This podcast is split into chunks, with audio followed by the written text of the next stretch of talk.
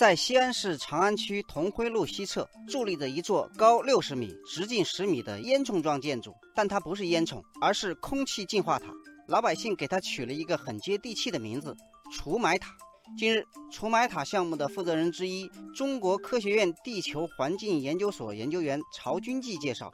实验证明。在塔内对空气的过滤效率可以达到百分之八十以上，十平方公里范围内 PM 二点五下降效率基本达到百分之十五，效果令人满意。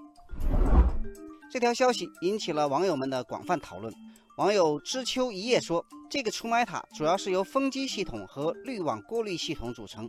工作原理感觉和空气净化器差不多，那还不如在自己家里装个净化器呢。”网友无尽阳光说：“除霾塔和家庭用的空气净化器不好比，它是一项科学实验，保障的是一个区域内的空气质量，关注的是公共利益。”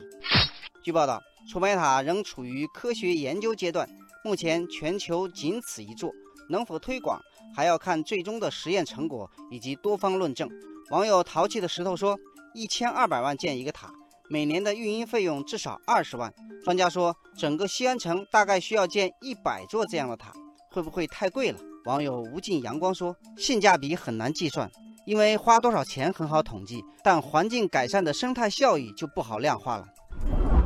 近年来，围绕如何有效除霾，各类神器纷纷粉墨登场，比如荷兰人丹·罗斯加德发明的吸霾管，很多城市街头穿梭的雾炮车等等。西安的除霾塔究竟能否有效治理雾霾？其实还面临很多质疑。不过，很多网友并没有把关注的重点放在除霾塔的效率上。网友白色路标说：“除霾塔可以推广，但是不能迷信，不能形成依赖。一旦过度夸大除霾塔的作用，有些人就会推卸责任，放纵污染，让除霾塔去承担全部的责任。”网友随心而出说：“这个塔的除霾效果也许有限，但却能发挥很好的社会宣传作用。”有了这个塔，各级政府就有了看得见的抓手，环保部门就有了看得见的动作，科研部门就有了看得见的研究项目。它能增加老百姓的信心，也能让更多人、更多资金、更多研究聚焦到环保事业中来。